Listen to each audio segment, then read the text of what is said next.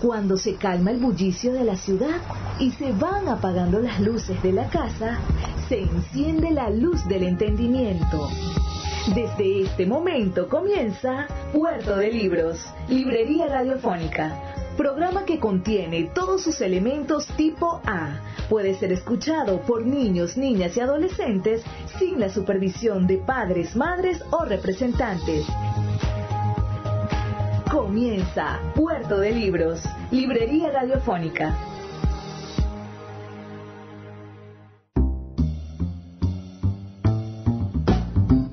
Bienvenidos a Puerto de Libros, Librería Radiofónica. Les habla Luis Peroso Cervantes, quien de lunes a viernes de 9 a 10 de la noche trae para ustedes este programa que transmitimos con tantísimo gusto por la 88.1 Radio Fe y Alegría de Maracay. Caibo. Estamos pasando unos días un poco encerrados, días claustrofóbicos para algunos, uh, pero son días necesarios, necesarios para cambiar el ritmo de las cosas que suceden en el mundo, para intentar prevenir una mortandad mayor a causa del COVID-19, el nuevo coronavirus. Espero que ustedes lo entiendan y que sean parte de de la posibilidad de frenarlo.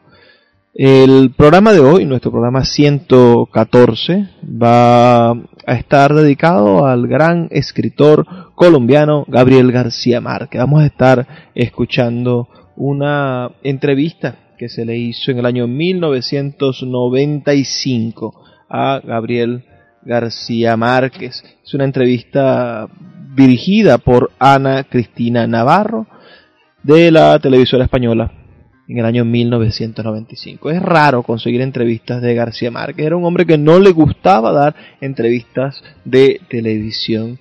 No lo mismo sucede con otros premios Nobel o con otras personas, otras grandes personalidades. Por eso son pequeños tesoros casi invaluables poder escuchar la voz de García Márquez y escuchar su versión de los hechos de ese maravilloso autor de Cien años de soledad, de amor en los tiempos de cólera, de esos cuentos geniales que tanto nos hacen felices. Eh, pienso en los doce cuentos peregrinos, ¿no? Creo que de los doce me gustan ocho con muchísima intensidad. Lo mismo sucede con, con sus novelas, ¿no? El otoño del patriarca, por ejemplo. ¿Qué texto, qué libro te gusta de Gabriel García Márquez? Házmelo saber al 0424-672-3597. 0424-672-3597. O a nuestras redes sociales arroba librería radio en Twitter y en Instagram. Así que vamos a comenzar con este programa. Yo creo que va a ser un programa bastante entretenido, dinámico y ustedes van a poder disfrutarlo con muchísimo ahínco. Uh, Gabriel García Márquez es uno de los escritores que deberíamos tener nosotros de cabecera en estos días de cuarentena, en este, en este recogimiento, en este resguardo que estamos inventando, que estamos procurando para salvar el planeta, comenzando por salvarnos nosotros mismos. Antes de empezar con la entrevista, me gustaría que escucharan los mensajes que tienen para ustedes nuestros anunciantes, esas personas que hacen posible que Puerto de Libros, Librería Radiofónica, llegue a sus hogares de lunes a viernes, de 9 a 10 de la noche, por la señal de la 88.1 Radio Fe y Alegría de Maracaibo.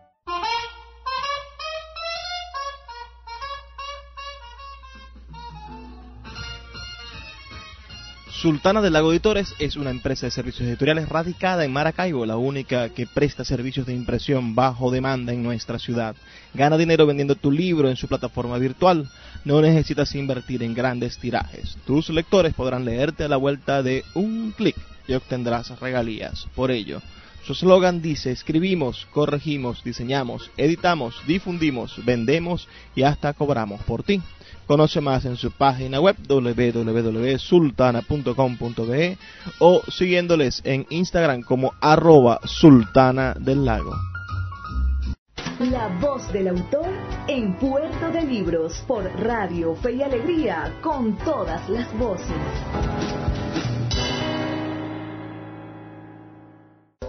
el novelista puede inventar todo siempre que sea capaz de hacerlo creer.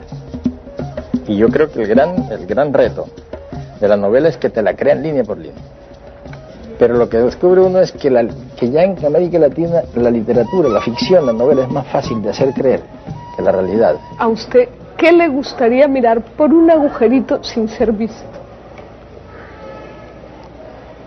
¿Sabes qué? La vida desde la muerte. Eso sí sería. Bueno, ¿y usted es, es, un, es un gran sueño poder ver la vida desde la muerte. ¿Y usted que escoge la muerte de sus protagonistas, cómo escogería la suya? ¿Cómo le gustaría morirse? No, si a mí me, pudiera, si me pusieran a escoger la muerte, sencillamente no la escogería, me niego rotundamente. Yo la única opción que acepto es la de no morirse. Creo que la única cosa realmente eh, importante que hay es la vida, lo importante es estar vivo. Y creo que la muerte es una trampa, es una traición que se lo sueltan a uno sin ponerle la condición.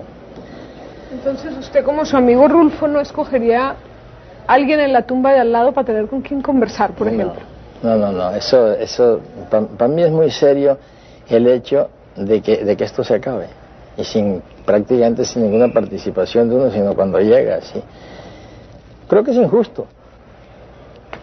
¿Qué podemos hacer por evitarlo? Escribir mucho nosotros en América, en, la América Latina, pero particularmente en México y en Colombia, fuimos formados, educados, formados por los refugiados españoles, por los republicanos españoles. Entonces, los niños de esa época éramos republicanos españoles. Y yo con ese fervor, fervor militante de los primeros años del bachillerato, y de la universidad, siempre me dije que no iría nunca a España mientras no muriera Franco. Pero mientras tanto, era ya completamente republicano español. Conocía muy bien la historia de la guerra, la historia de la guerra civil, menos, menos bien la historia de España, pero muy bien la literatura española. Entonces, eh, yo tenía una, una, una, había una especie de, de corrientes encontradas dentro de mí que conocía muy bien un país por referencia, conocía su gente, pero no había ido nunca a España. Tenía la nostalgia sin haberla tenía la, tenía la nostalgia anticipada de España. Además, yo recuerdo los campos de Azorín, los, los campos de, de, de, de Machado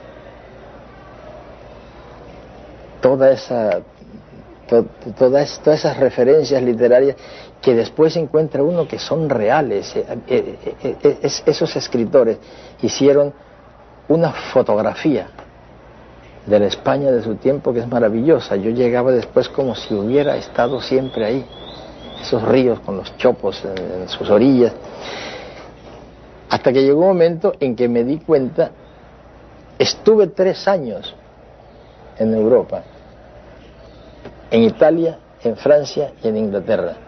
Y no fui a España. Volé por encima de España las dos veces.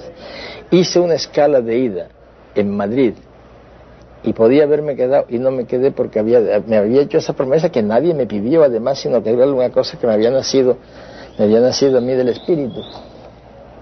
Y de pronto caí en la cuenta después de haber escrito 100 años de soledad. Caí en la cuenta de que Franco no se iba a morir nunca y yo no iba a conocer nunca España. Entonces, sencillamente, sin más vueltas, me fui. Ahora. ¿Por qué escogió Barcelona y no otra ciudad para vivir? ¿Por qué me fui a Barcelona? Porque la persona que más influyó sobre mí era el catalán Ramón Viñes, que vivió muchos años en Barranquilla y que es el sabio catalán de 100 años de soledad. Entonces yo había oído hablar tanto de Barcelona, de los cafés de Barcelona, de las librerías, de los teatros de Barcelona, que me fui a ver cómo era eso y yo llegué a Barcelona como si hubiera vivido ahí mucho tiempo y como si, si la conociera. Y luego encontré que esas afinidades que tenía yo con, los, con, mis maestros españoles, con los amigos españoles, con el carnicero español, el pescadero español, el herrero español, el zapatero español, que entre los cuales nos criamos, seguían existiendo allá. Y todavía ahora me preguntan qué viene a hacer España y digo, como siempre, a pelear con mis amigos españoles, porque armamos unas broncas tremendas y unas comilonas tremendas y vivo en una permanente, en permanente erupción volcánica. De esa época también era su amigo Vargas Llosa. Esa amistad está rota para siempre. No contesta. Bien. ¿Y usted qué piensa de la polémica que tienen ahora en Cataluña sobre la educación bilingüe, sobre el hecho de que los niños se tengan que educar necesariamente en catalán? Eh, ¿Usted tiene una idea formada sobre eso? Yo lo que no tengo es mucha información. No tengo mucha información, pero yo creo que la gente más sensata en Cataluña se da cuenta que eso es, es, una, es una naturalidad histórica lo que hay ahí, que es decir, no quiere, no va, no tiene mucho sentido, no tiene mucho sentido hacer la lucha contra contra el castellano. Yo creo que la verdadera guerra contra el castellano la hace la Academia de la Lengua. O sea, que sigue sin reconciliarse con la Academia de la Lengua Española. Ni siquiera la última edición del diccionario le ha parecido mejor. No, porque no es una cuestión de, diccionarios, no es una cantidad de, no, es una cuestión de cantidad de palabras o de incorporación de, de términos, sino, sino de criterio. El criterio de que tienen, de, el criterio de que ellos son los depositarios de la pureza del lenguaje, entonces ellos tienen preso el idioma. Es como una policía del idioma, que lo tienen preso y no lo dejan que fluya y que vaya por la calle y se pervierta, que es lo que es estupendo de, los idiomas vivos. En ese sentido, María Moliner fue mucho más lejos que ellos, porque María Moliner es un diccionario de uso y ahí está las palabras que se usan y cómo se usan no es el que te digan que es un anglicismo, que, este, que, este, que esto no se debe usar así, etcétera, etcétera. Y eso que las, que las, las academias, las correspondientes de los distintos países de América Latina han influido mucho sobre la española para que... Para han obligado a cambiar. Bueno, no, le han hecho tomar conciencia de que el castellano también son los americanismos. ¿Usted se sentiría más cómodo escribiendo en otra lengua? de las que conoce. Yo no puedo, yo no puedo concebir una lengua más rica, más maravillosa, más radiante que la lengua castellana, pero escrita con absoluta libertad. ¿Usted seguirá escribiendo para la nueva tecnología? ¿No le tiene miedo? Bueno, yo escribo en computadora. Yo escribo en computadora desde todo, el amor en los tiempos del cólera en computadora. A mí no se me haría raro que fuera la primera novela en español que se escribió en computadora.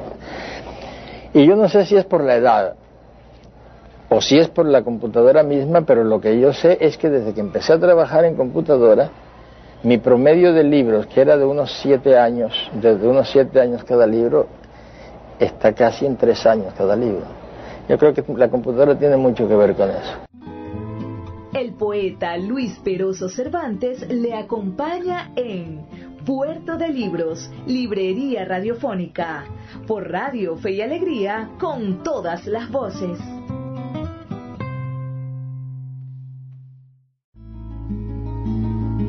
Escuchas Puerto de Libros, Librería Radiofónica, por Radio Fe y Alegría, con todas las voces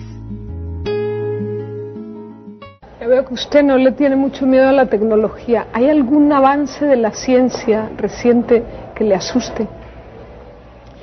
La genética como se está manejando. Ya estamos en condiciones de hacer el centauro. No se ha hecho por razones éticas, pero ya se puede hacer el centauro. Y tengo el temor de que se vaya a entrar en, verdaderamente en una era de disparate. Yo creo, lo demás no, lo demás todo está al servicio de la humanidad y la genética, el estudio de la genética es importantísimo, pero la locura, los abusos que se, puede, que se puede incurrir con la genética es terrible. Por cierto, cuando usted fue al Príncipe de Asturias mm, y cuando se bajó del avión, dijo con mucho entusiasmo, por fin llego a Oviedo. ¿Por qué por fin? ¿Qué era lo que esperaba encontrar en Oviedo? Yo no hice allá una declaración que era muy sincera y que era que, me hubiera salido del alma, porque no supe en ese momento si hubiera sido muy bien interpretada. Pero yo lo que sentí y lo que quise decir era que Oviedo me había parecido como un centro asturiano a lo bestia. Eso fue dicho con, he dicho con todo el amor, no lo quise decir porque no sé si sería buena interpretación. Es que entre todo esto que te decía yo de la relación con los españoles en América Latina, hay una cosa que no, que, que nos marcó desde niños, eran los centros asturianos en los distintos en las distintas ciudades. En México, en Venezuela pero no sé, en México en la ciudad de México en Cuba en Veracruz por todos lados.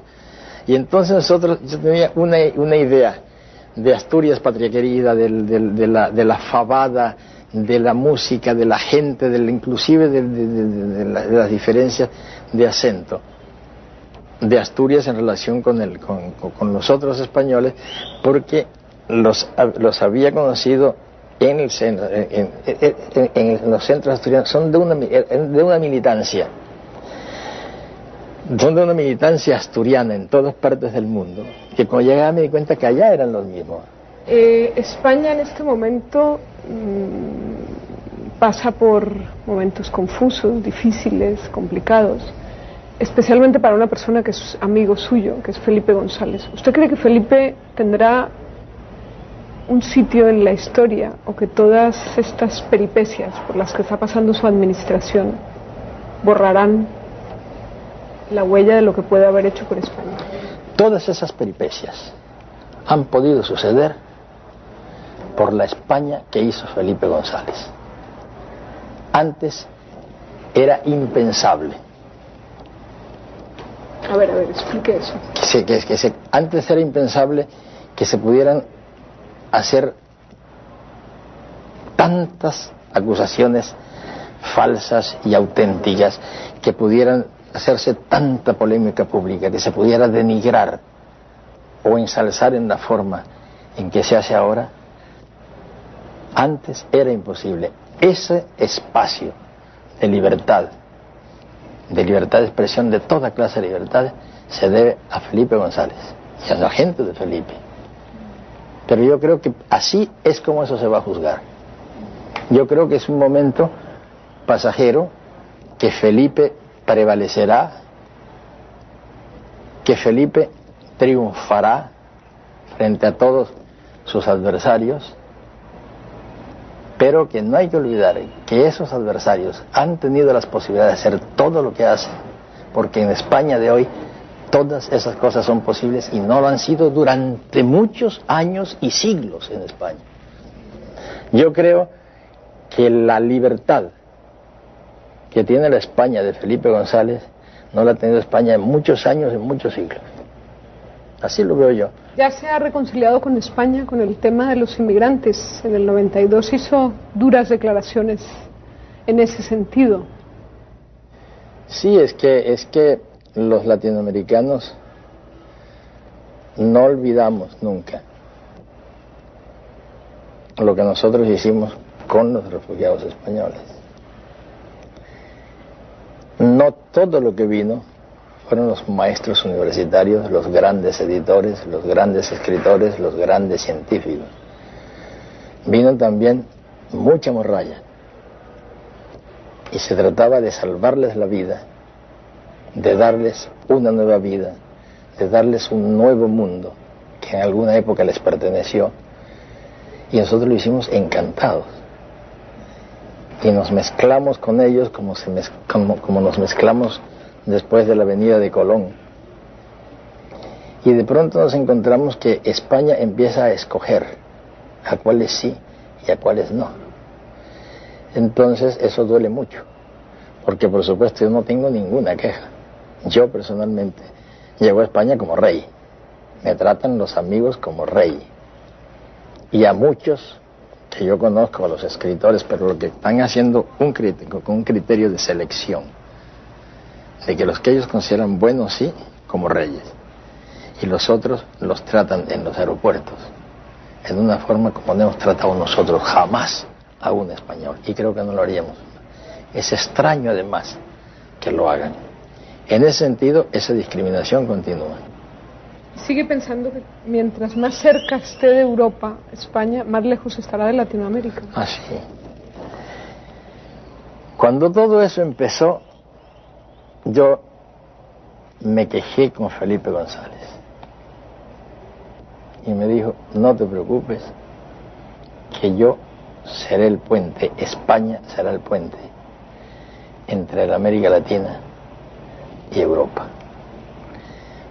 Pero yo creo que las circunstancias los han llevado a tratar de ser más europeos que latinoamericanos. Y nosotros estamos aquí esperando un día no muy lejano en que regresen como se sentaban los chinos en la puerta de su casa a esperar que pasara el cadáver del enemigo. Los españoles volverán otra vez porque son cada día menos europeos a pesar de toda la tecnología y las estufas automáticas. En el fondo siguen siendo unos españoles iguales a nosotros. ¿Es verdad que usted detesta a Cristóbal Colón como personaje histórico? No, lo que pasa es que era pavoso, como dicen los venezolanos. Llevaba la mala su mala suerte la llevaba por todas partes. En Santo Domingo no se puede hablar de él. Sin embargo, su diario a usted le fascina. Bueno, pero eso es... viaje. Pero eso no nos, no, nos afecta gravemente. Mire, le voy a leer un, una carta astral que publicó el diario ABC en el año 82 después, ABC. Sí. En el año 82 después de que le dieron el premio Nobel. Y usted me va diciendo si coincide o no coincide con el personaje. Por cierto, ¿usted consulta a los astros de vez en cuando? No, en absoluto. Pero no los consulto porque creo en eso y no lo quiero saber. Ah, no es porque no crea. ¿Y a las adivinas? No, no, es que precisamente porque creo que son, que, que hay adivinas, porque creo que adivinas no quiero que me adivinen nada. Ya, dice, es un Piscis tres veces acuario y gracias a la influencia de Plutón posee el don de la persuasión. ¿De acuerdo o no? Bueno, no sé por qué planetas, pero creo que cuando lo he necesitado lo he tenido, sí. Yo creo que sí. Con un inconsciente influido por Virgo que lo hace analítico, intolerante, perfeccionista y pedante. Ah, sí, eso todo es, perfecto. Dice además. Por fortuna. dice además que es un psicólogo nato, increíblemente intuitivo, que hace pensar que tiene información privilegiada y secreta y al que irritan las pequeñeces. ¿Usted dictó este horóscopo? No, no, no. Pero, las pequeñeces, ahí, lo falso es que me, que me irriten las pequeñeces. Digo, las pequeñeces me irritan si son irritantes, pero hay algunas que no lo son. No tienen por qué ser. ¿Usted admite que es vanidoso? ¿Qué, ¿Qué, se entiende por vanidoso? A ver, cuando, cuando un raquítico se para frente al, al espejo a hacer así, ese es un vanidoso, pero cuando se para Tarzán eso no es vanidoso, eso es orgulloso. Entonces, sentido no es vanidoso. Bueno, es caprichoso, sí. Caprichoso, yo creo que ¿Te no gustan los caprichos? Estamos metidos en un problema de definiciones. No, no, no. Estamos metidos en un problema de definiciones. Es caprichoso un señor que se compra el mismo modelo de botas siempre porque esas son las que le gustan. Un caprichoso es un, como su nombre lo indica, es una persona que es como una cabra que empieza a dar defentazos contra un muro hasta que pasa por ahí. Yo creo que yo me doy en el muro una vez y paso por la puerta. En ese sentido no soy caprichoso. Es que yo sé exactamente lo que quieren decir, pero no es caprichoso, es otra cosa. Es como, como, como, como qué. No, pero, eh, admite que no le gusta que le lleven la contraria. A nadie le gusta que a nadie le gusta que le lleven la contraria, pero gracias a los amigos que yo reconozco como amigos y como, como buenos críticos literarios que me llevan la contraria, leyendo mis originales, gracias a eso yo puedo salvar muchos de mis libros. Sí, todavía mm, comparte literariamente la, la, corrección de sus libros con los amigos. Ah, sí, claro. Sí, pero ¿a quién, ¿a quién le gusta leer en la contraria? No, a nadie, pero hay a quien le molesta más que a otros. No, a mí no me molesta más que a otros. He aprendido mucho de los que me llevan la contraria. ¿Consiguen perturbarlo las críticas de los críticos literarios, los comentarios? Bueno, ya no porque no los leo. Pero aprendí una cosa importante. Cualquier crítica desfavorable, cualquier reproche, inclusive cualquier insulto, duele mucho. Pero uno aprende que al día siguiente duele menos, al tercer día menos y al cuarto día ya no se acuerda. Por ejemplo, Bloom, que es un pope de la crítica literaria, acaba de publicar eh, los mejores escritores del siglo y usted no está en la lista. ¿A usted eso le molesta? Hasta el punto que no sabía que no estaba. Ah. ¿Qué es lo que consigue alborotarle la úlcera, por ejemplo? ¿Qué lo saca Tener que hacer algo que no me gusta. Las contrariedades es tener que hacer algo que no me gusta. Tener que hacer entrevistas, por ejemplo. Es lo que más me alborota la úlcera.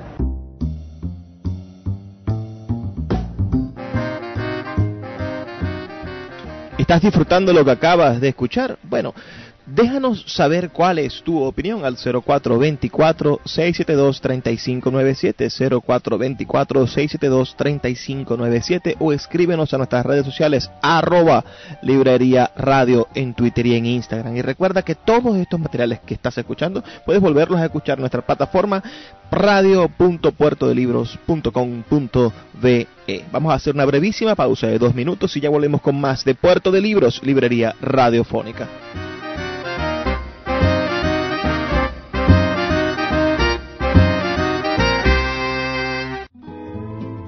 Poeta Luis Peroso Cervantes le acompaña en Puerto de Libros, Librería Radiofónica, por Radio Fe y Alegría, con todas las voces.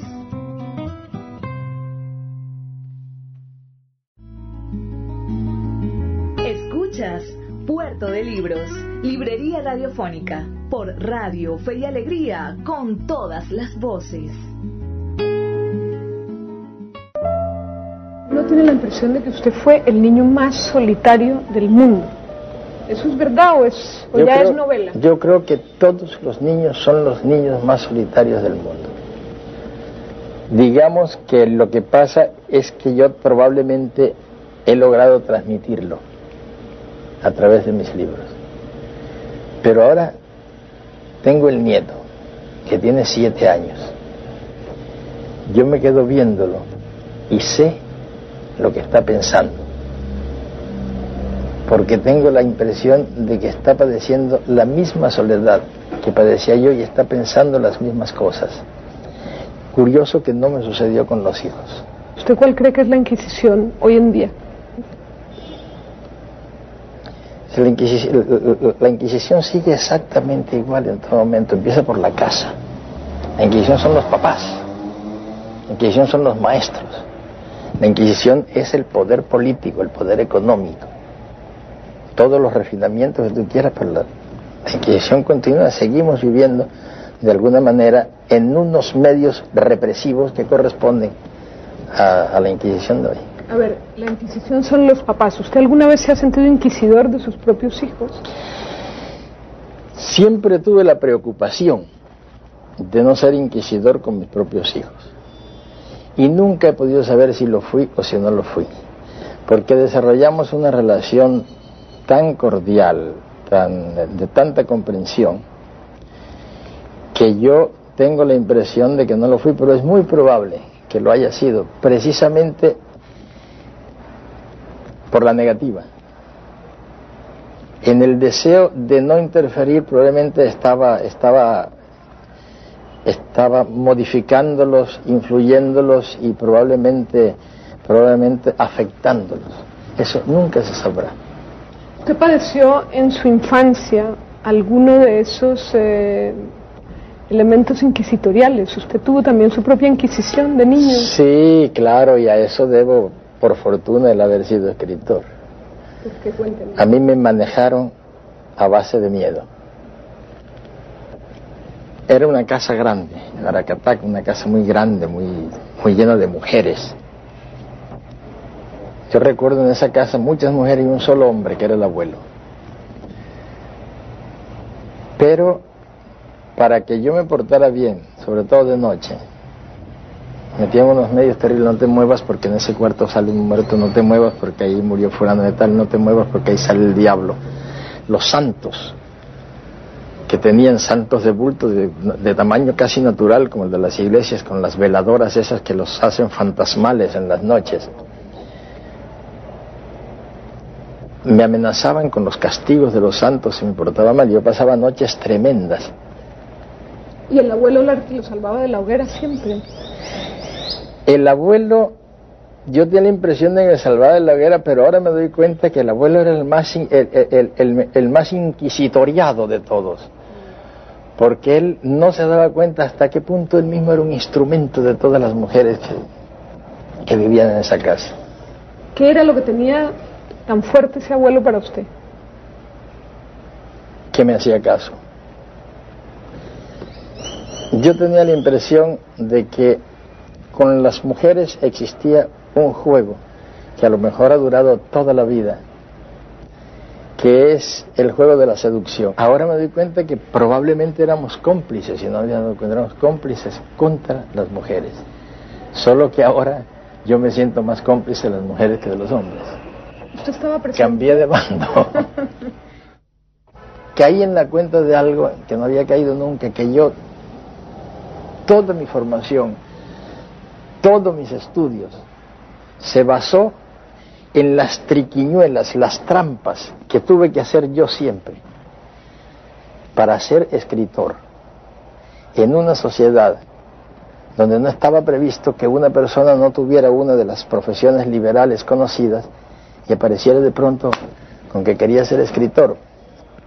Los padres cuando ven a los niños dibujando, o ven que tocan instrumentos, se ponen felices y los ayudan. Hasta el día en que el niño crece y dice, bueno, yo lo que quiero ser es músico o pintor.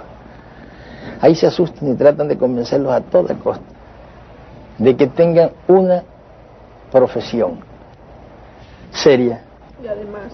Y además, pues que después con, con, con lo que pueda con lo que pueda obtener con esa profesión seria, eh, seguir con, su, con, lo que podría parecer más bien su hobby, su, su, su, afición secundaria. Es decir, yo pienso que si una persona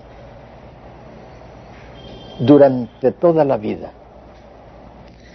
hace solamente lo que le gusta hacer y tiene todas las condiciones para hacerlo bien, ese es el secreto de la felicidad y de la longevidad. ¿Qué, qué sintió usted, qué experimentó siendo tan niño el primer día que vio a su madre? Lo que más recuerdo es el perfume. ¿A qué olía? Eso no es, es un perfume, un perfume, un perfume que probablemente si lo siento ahora, lo reconozco, era un perfume que... A ver, nosotros vivíamos en Aracataca, mi madre se había ido con su marido, mi padre, a Barranquilla, y yo, la memoria más antigua que tengo en relación con ella es que me decían que tu mamá vive en Barranquilla y tu papá vive en Barranquilla, no había fotos, no había nada de eso, y yo tenía una imagen, una imagen de ella que... ¿Y qué le explicaban? ¿Que por qué vivían en otra parte? No, no, eso es... Eso no, no, además, eso no, a los niños no se les explican esas cosas. Seguramente yo, yo estuve, estuve e, e, e, era yo muy niño, de todas maneras, cuando ellas se fueron a, a, a Barranquilla. Y de pronto empecé a oír que viene tu mamá, que viene tu mamá, que va a venir tu mamá, y yo no me imaginaba cómo, cómo podía ser aquello, ni tengo idea qué edad podía tener. Pero recuerdo es que yo venía de, de, una casa con un gran corredor y un patio muy profundo, y yo venía y me dijeron, ya llegó tu mamá, y entonces mira, está ahí. Y yo entré, y estaban en la sala sentados alrededor, con las sillas pegadas en la pared, muchas mujeres. Y yo la vi y la reconocí enseguida. Y estaba vestida como los personajes de las películas de esos años, de los años finales de los 20, principios de los 30, con el sombrero de campana. Recuerdo exactamente su, su traje de seda con bordados, color beige, y el sombrero de pajilla del mismo color. Y entonces ella me dijo, ay, me, me abrazó, y yo sentí el olor, y siempre que, que, la evoqué era principalmente era por el perfume. E inclusive con ella hemos estado eh, escarbando después qué perfume podía ser. Ella habla de algo como cotí. Pero, pero para mí lo interesante es eso. Y sobre todo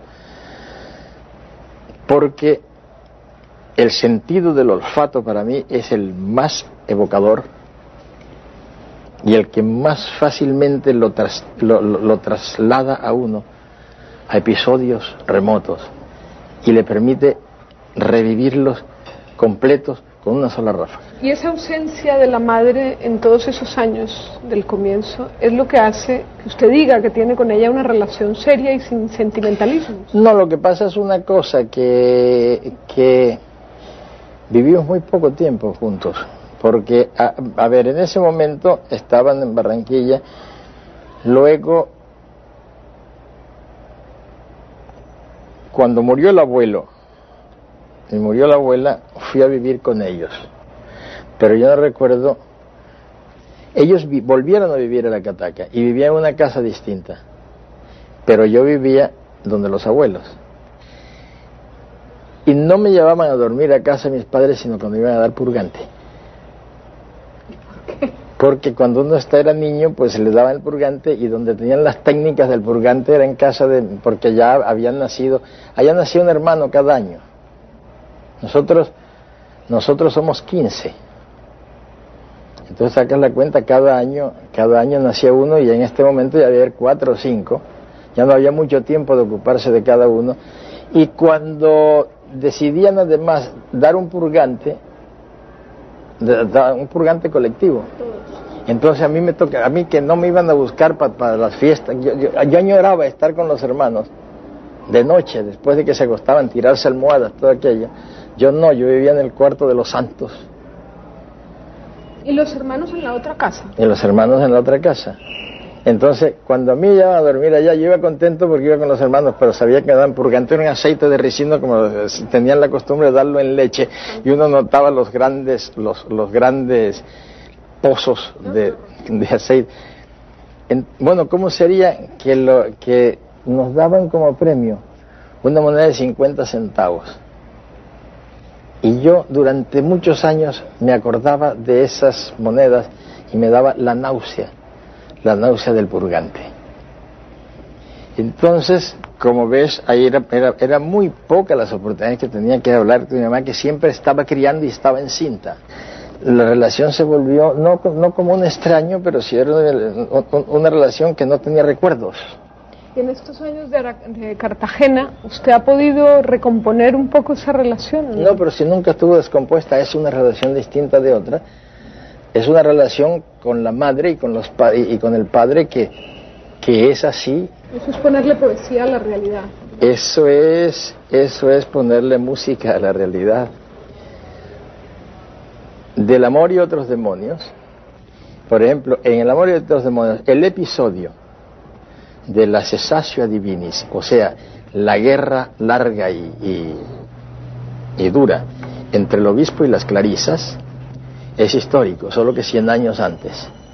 Sin embargo, las clarisas sacaron un boletín de prensa cuando usted publicó su libro, desmintiendo que ellas estuvieran peleadas con el obispo y que debajo del convento hubiera túneles. En Del amor y otros demonios, el tema principal es ese ocultamiento y esa mistificación de la realidad que todavía subsiste en muchas comunidades religiosas y laicas. Entonces, eh, a mí no se me hace raro que una, que una comunidad que todavía tiene raíces en esa época piense que negando va a negarse la historia. Y, es natural que sea así, pero ese episodio, ese episodio es histórico, perfectamente documentado, y alrededor de él hice yo todo lo demás.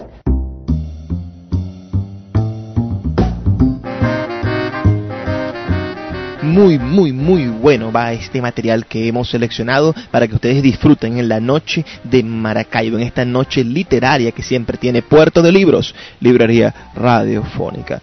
Como ustedes saben, habla Luis Pérez Cervantes, quien produce este espacio para ustedes. Por favor, háganme saber sus comentarios al 0424-672-3597 o a través de nuestras redes sociales arroba librería radio en Twitter y en Instagram. Ya volvemos con más de Puerto de Libros, librería radiofónica.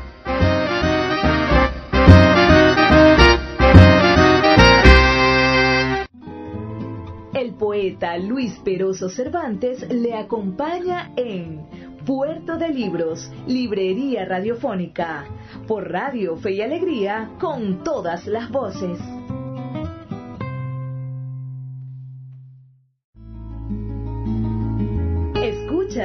Puerto de Libros, Librería Radiofónica, por Radio Fe y Alegría, con todas las voces.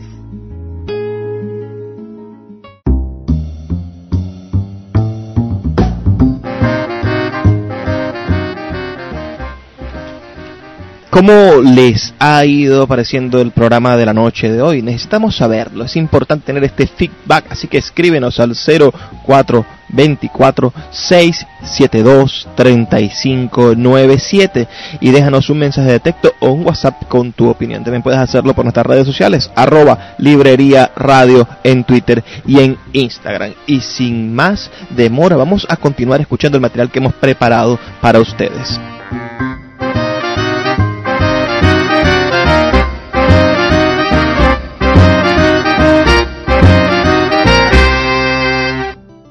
¿Usted reconoce signos evidentes de que el narcotráfico ha pasado por aquí? Quiero decir, ha dejado huellas ya imborrables en esta sociedad. Sí, hay ya una, unas desgarraduras, unos desgarramientos culturales muy importantes, entre ellos el del dinero fácil. El dinero fácil, que yo creo que es de las cosas más graves que está, la concepción del dinero fácil, que para qué trabajar tanto si metiendo, haciendo la mulita por una vez ya tienes para el resto de la vida. Eso es gravísimo porque ya eso ha contaminado, ha contaminado todo el país. La corrupción es inmensa, es enorme y la tentación de la corrupción está por todas partes. Esas son las consecuencias graves porque ya son culturales, ya están metidas en, el espíritu de Colombia. Son muy graves, pero, pero es como si estuviéramos viviendo una, una peste. Yo creo que se va a resolver de la manera más sencilla. Un día pasará de moda pero mientras tanto los daños que habrá hecho y las muertes que habrá dejado son enormes, pero un día pasará de moda. ¿Usted cree en la legalización internacional de la droga como solución? Los periodistas norteamericanos saben todo lo que saben del narcotráfico en Colombia, que es mucho, lo saben porque los periodistas colombianos lo han investigado, lo han destapado y muchos de ellos han sacrificado su vida por, ese, por esa por esas publicaciones. En cambio, nosotros no sabemos nada de, cómo es el narcotráfico dentro de los Estados Unidos, porque los periodistas norteamericanos hacen como si ese narcotráfico no existiera. Y si en los Estados Unidos se abastece 30 millones de drogadictos diariamente, sin ningún incidente, sin ningún problema, como si fuera a repartir la leche, el pan, el periódico.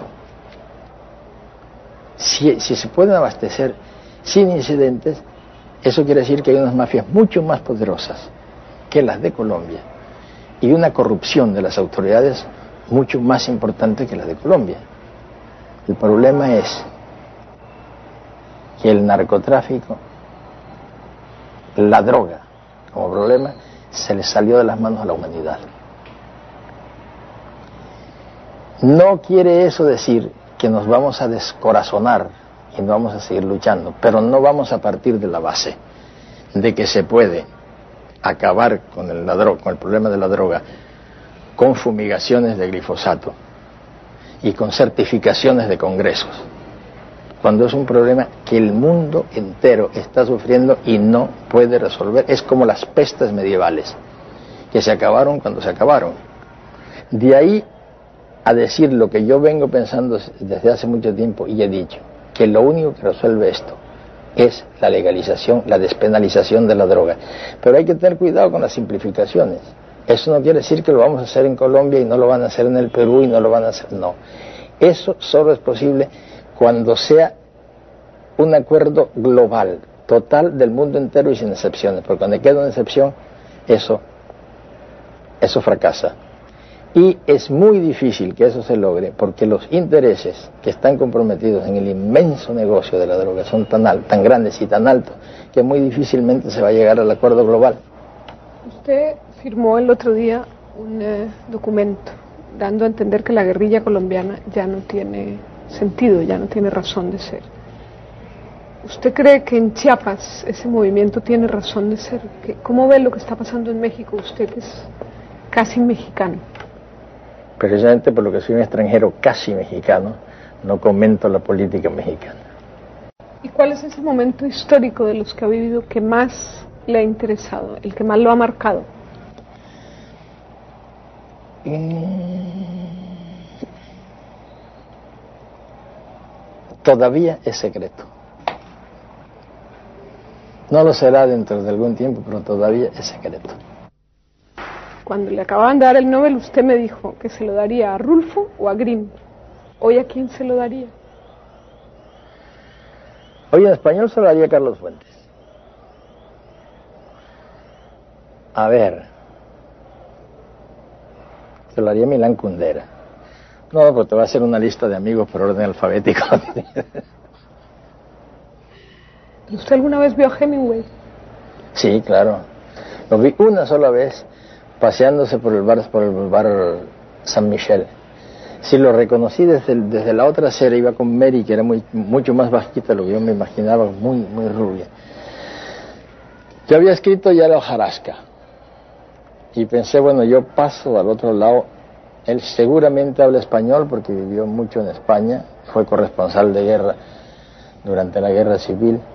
Yo paso para allá y algún cuento le echo y a lo mejor me invito a tomar un café. Pero si no, ¿por qué hacer el lagarto, no? El entrometido. Fue una cosa fugaz. Y dije, no, no, no, no, no, no tengo nada que hacer. Y entonces hice lo único que se me ocurrió fue adiós maestro. Y él desde el otro miró así y yo hacía así, adiós, amigo. Y se fue y nunca más en la vida lo vi. Hay un encuentro suyo que me, que me llama la atención. Estuvo muchas horas con Kurosawa, el director de cine japonés. ¿Qué quería Kurosawa de usted? Yo tuve la enorme suerte de que Kurosawa estaba esperando un ciclón que se estaba demorando. Él estaba filmando una película. Y tenía todas las posibilidades de hacer el final de esa película con un ciclón ficticio, un ciclón de utilería. Y lo tenía perfecto, pero él insistía en que debía ser el ciclón número 32, creo que era, porque allá no tienen nombres, sino números. Él sabía que venía el ciclón número 32, calculó que en el ciclón número 32 podía terminar la película y el ciclón número 32 empezó a demorarse. Yo había recibido mensajes de Kurosawa de que él quería ser el otoño del patriarca. Entonces yo le mandé a decir que yo me parecía encantado que pensaba que nadie podía hacerlo mejor que él. Él tuvo un largo silencio y de pronto recibió un mensaje que decía, ya estoy muy viejo y muy enfermizo para meterme en los problemas del Caribe y en las... Entonces yo me di cuenta que le habían explicado mal las cosas. Y cuando fui allá, le dije que quería hablar con él y él se fue, a mi, apareció en mi hotel y dijo, podemos este, conversar hasta que llegue el ciclón. ¿Cómo fue su primer encuentro con los reyes de España? Fui solo, no fue, no fue Mercedes. A, a la zarzuela estaban el rey y la reina. La aproximación a cada uno de ellos es completamente distinta con uno que con otro. La reina evidentemente estaba muy interesada en los temas literarios. Quería hablar, quería hablar de ellos, hablé de ellos. Y el rey es bastante más suelto. Inclusive un momento que me dijo, no, aquí la de... La que lee novelas es la reina. Yo ando en otros problemas. Y me llamó mucho la atención. Tuve la suerte de que hubo un episodio de la vida familiar en un lugar donde a pesar de que no había protocolo se suponía que no iba a ocurrir. Fue en determinado momento el príncipe, el hoy príncipe de Asturias, abrió de pronto la puerta sudando, venía de jugar fútbol, de algo así. Y entonces la reina en inglés me dijo, te he dicho que no entres sin tocar. Y el rey muy de amigote así, de, oh, no, pero si yo lo he autorizado aquí entra así, no, no debe entrar sin tocar. Sal, toque, tocó, el niño tocó, entonces entró. Y fue, fue una experiencia que me interesó muchísimo. ¿Eres más amigo de los hombres o de las mujeres? De las mujeres. ¿Por qué? Porque me entiendo mucho mejor con ellas, sobre todo trabajo mucho mejor con ellas. En los talleres que hago siempre con las mujeres me entiendo mucho mejor. ¿Y cómo te has divertido más? ¿Estando cerca del poder o atacándolo? No, estando cerca del poder. Hombre, por supuesto, la fuente de vida, de información, de inspiración del poder es, es infinita. Es que es una situación totalmente mágica y yo me pregunto si alguna vez ha sido real. El poder creo que es lo más irreal que existe. ¿Y usted no tiene miedo a ser mal interpretado por querer estar siempre cerca del poder? No, sí, no, es que quiero. Que yo no, Pero le. No, no, yo no es que quiero estar siempre cerca del poder. Es el poder el que siempre quiere estar cerca de mí. No es que los presidentes me busquen, no, lo que quiero decir es que esa, esa materia, materia literaria, esa materia vital que es el poder, siempre me sale al encuentro y tal vez yo lo identifico mucho mejor que otras personas. Porque, porque además tú hablas del poder porque estás pensando en presidente. El poder está en todas partes. Es decir, que en todos los niveles. son los poderosos a todos en, los Todo, en todos los niveles está el, el poder. El poder era Pablo Escobar, el poder era la guerrilla. Y era Pablo Neruda también. No, no, en todos los niveles está el poder. Lo que yo tengo un olfato para identificarlo. Y si tú te pones a pensar, yo no he escrito una línea que no sea sobre el poder y sobre todo sobre el más poderoso, importante, grande y eterno de todos los poderes, que es el amor.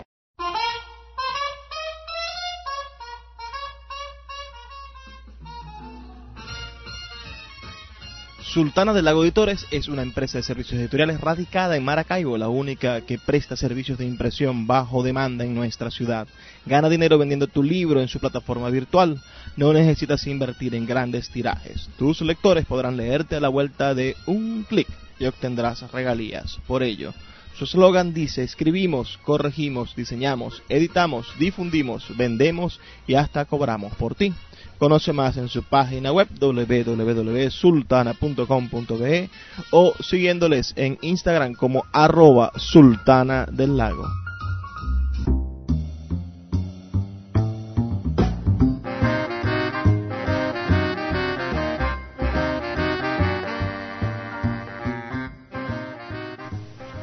Ahora sí llegamos al final de nuestro programa. Ha sido un placer trabajar para ustedes, tener este brevísimo pero intenso recorrido por el mundo de las letras y los libros. Estuvimos en Puerto de Libros, Librería Radiofónica. Les habló Luis Peroso Cervantes, quien de lunes a viernes de 9 a 10 de la noche les trae este espacio por la señal de la 88.1 Radio Fe y Alegría de Maracaibo.